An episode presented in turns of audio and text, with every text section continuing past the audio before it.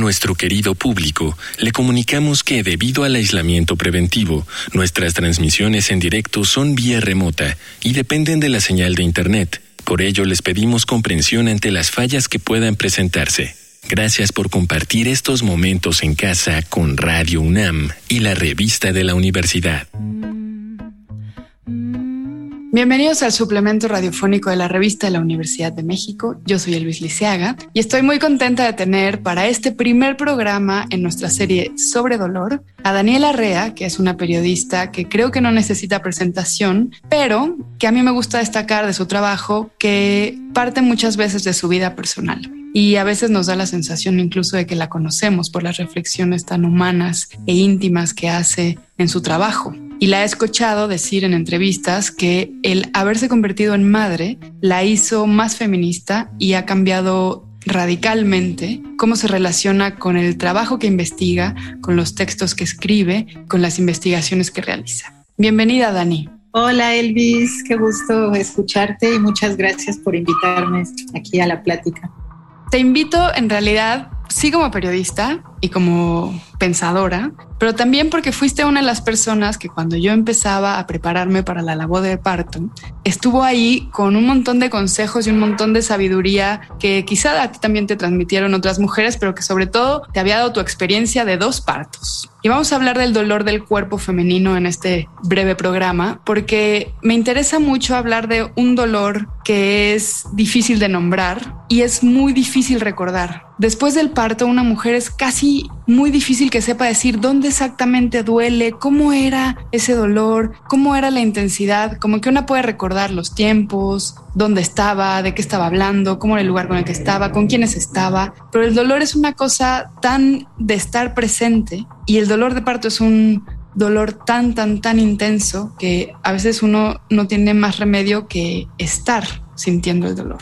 Entonces, bueno, me gustaría que hablaras sobre esta experiencia tuya con el dolor, especialmente el dolor de parto, y que hablaras un poquito de cómo, cómo te relacionas tú personalmente con el dolor a partir de haber parido un par de veces. Me acuerdo que cuando iban a ser mi primera hija, como que en automático decidí que quería tenerla como en un parto sin anestesia y vaginal y en, mi casa. Y una de las cosas que me motivaba eso era como regalarme la oportunidad de sentir mi cuerpo en, el, en sus límites, ¿no? Como, como poder experimentar la capacidad de fuerza y de energía y de dolor que era capaz de sentir mi cuerpo como un ser vivo y que yo no había experimentado por cómo hemos vivido y cómo somos personas en el mundo, ¿no? Y en un mundo como este. Y al mismo tiempo me daba mucho miedo mis dos principales temores eran que yo fuera capaz de aguantar el dolor y de aguantar el esfuerzo físico que esto que representaría el parto, ¿no? yo decía, pues es que yo no necesito prepararme físicamente y hacer ejercicio como para tener la condición física para el parto. Y la otra preocupación era si, si iba a ser capaz de soportar el dolor. Y pues eso, mi, mi, temor era, o sea, como que al mismo tiempo era las ganas de poder conocer el, el nivel al que iba a llegar mi cuerpo, ¿no? Como, como un ser vivo, y al mismo tiempo era el miedo al dolor, el, el, dolor de que se me fracturara el cuerpo para que naciera un bebé, ¿no? Y lo platiqué mucho con mi hermana menor, ella parió antes que yo, y también lo hizo como sin anestesia, parto vaginal. Bueno, ella vive en un rancho en Veracruz y su relación con el mundo es como pues muy distinta a la nuestra, ¿no? A la que yo tenía en particular.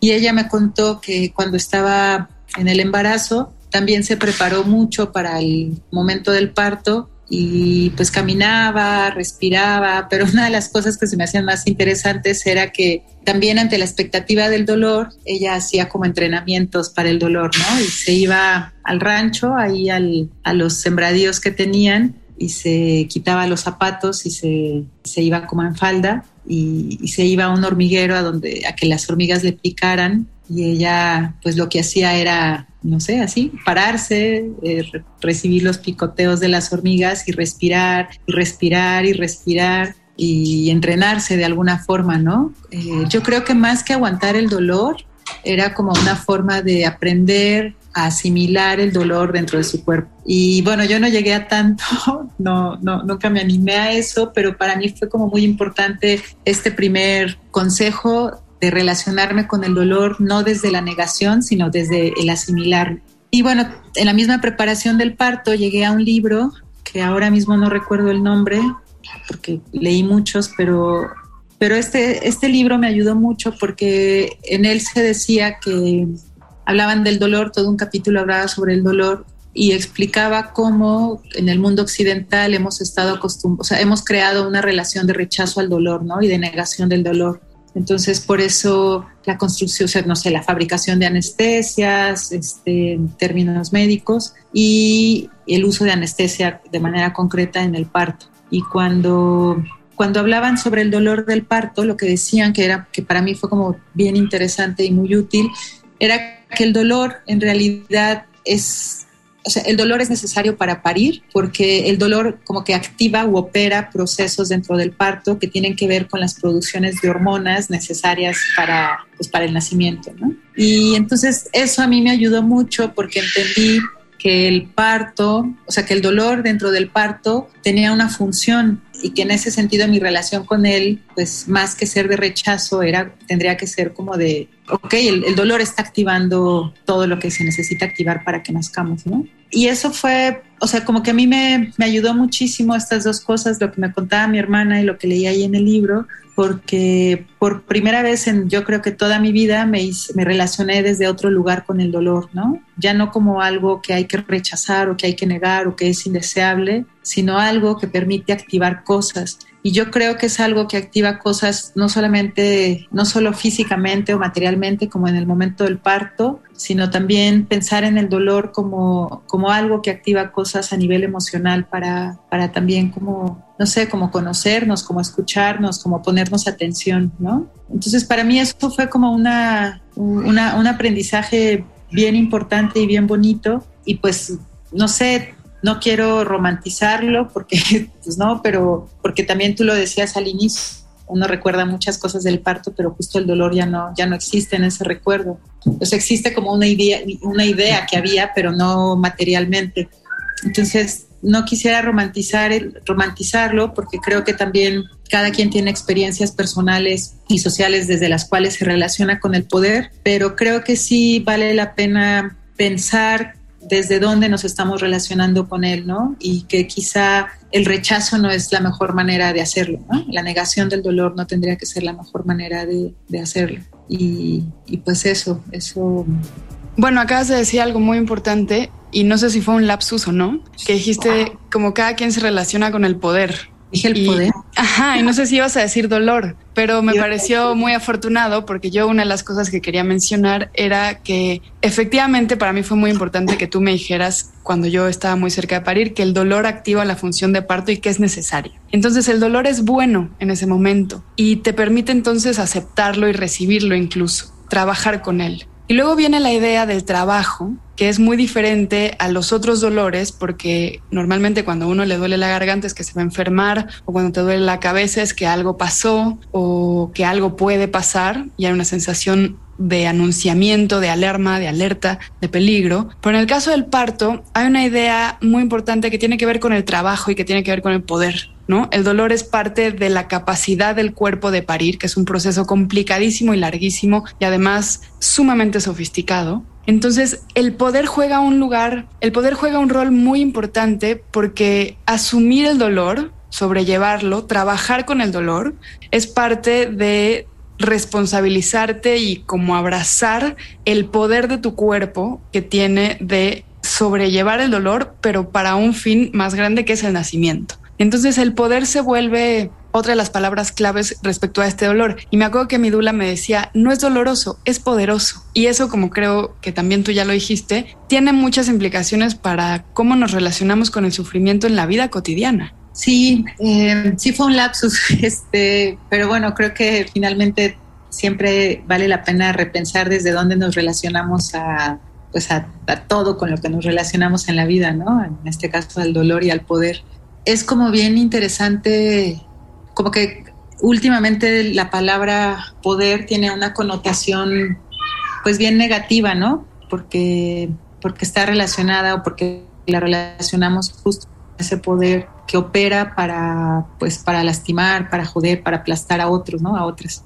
Y ahora que lo, que lo mencionabas dentro del ámbito del parto y de las posibilidades de una misma, como que el poder ahí es cobra otro sentido, creo que cobra el sentido más que de, de fuerza sometedora, ¿no? Como que cobra el sentido de, de posibilidad y de capacidad. Y eso está muy chido porque, porque creo que también tiene que ver con la manera en la que reaprendemos lo que nuestros cuerpos pueden pueden hacer, ¿no? Y ahorita que estaba diciendo esto, me acordé de algo, me acuerdo que como a los dos, tres días de que, de que nació nuestra hija, estábamos, mi compañero Ricardo, que es un hombre aprensivo y, y, como muy, es Virgo, ¿no? Entonces como que quiere tener control de muchas cosas y, y en el momento del parto, pues él estuvo presente y me apoyó, yo creo que con muchas dudas y con muchos temores, pero, pero dijo, bueno, si eso es lo que quieres, ahí vamos a estar. Y hubo dos momentos, pero hubo un momento en especial dentro del parto en el que yo estaba como ya fuera de mí, ¿no? Yo ya estaba fúrica, o sea, yo ya era como, ya sáquenmela, ¿no? Ya, ya no puedo, ya no sé qué más hacer, ¿no? Ya, ya no sé de verdad. Y él llegó y me como que me dio la calma que yo necesitaba para poder terminar el parto, ¿no? Porque el parto es una combinación de muchas cosas, ¿no? Yo tenía como la furia y la fuerza y la energía, pero eso no era, no era suficiente para que naciera Naira, sino que también necesitaba la calma, ¿no? Y eso yo no lo podía conseguir por mí misma y entonces Ricardo me dio eso que me hacía falta para el parto. Y me dio la calma y bueno, todo salió bien. Y dos, tres días después del parto, eh, platicando con él sobre cómo se había sentido y todo, y me dijo, me dijo que es que, me dijo algo así como, es que después, o sea, siento que ahora soy capaz de todo, ¿no? O sea, siento que el parto y que verlas a ustedes dos ahí nacer y yo ser parte de ello y ayudar en lo que me tocaba, siento que eso que me da, o sea, me dijo esto, siento como que siento un poder que no tenía, ¿no? Y siento que voy a poder protegerla siempre. Y, y creo que para él fue algo bien bonito porque pues yo creo que esos miedos también existen en ellos, ¿no? No solamente de si van a ser capaces de proteger a nuestras hijas, sino de protegernos a nosotras. Se me hizo muy bonito que el parto, más allá de la satisfacción que a mí me dio el parto en casa y con acompañada de ellos, a él le haya dado esa posibilidad, ¿no? De saber, de, saber que sí, ¿no? Como esa certeza de decir, sí voy a poder cuidarla, porque lo hice, pues, ¿no? O sea, fui capaz de, de cuidarlas. Le, di, le dio ese poder el parto, ¿no? Y ese poder es bonito.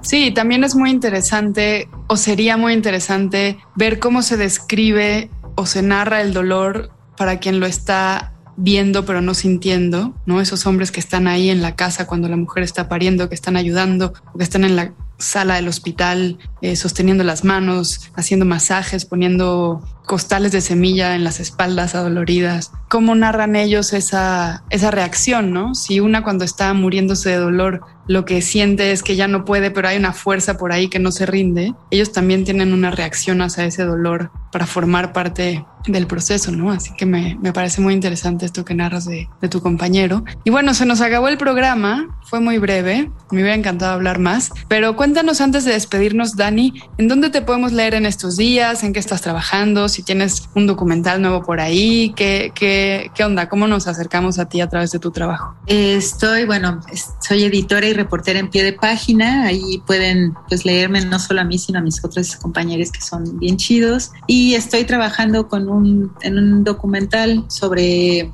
las distintas formas de habitar un territorio, a ver a dónde nos lleva eso. Está padre porque estamos trabajando con archivo de 1600, con pajareros. Pues muchas gracias, Dani. Gracias a ti, Elvis. Un abrazo muy fuerte. Un abrazo muy fuerte. Hemos llegado al final del programa. Si quieren leer más sobre dolor, les recomendamos los artículos La escala del dolor de Eula Bliss y Cada mes un alarido de Paulina del Collado. Ambos artículos se encuentran en el número de este mes de la revista de la Universidad de México. Pueden consultarla gratuitamente en www.revistadelauniversidad.mx. En Twitter, en Facebook y en Instagram nos encuentran como arroba revista-unam. Y sobre este programa pueden escribirnos a arroba shubidubi. Gracias a Miguel Alvarado y a Yael. Yo soy Elvis Liceaga. Hasta pronto. Este programa es una coproducción de la Revista de la Universidad de México y Radio UNAM.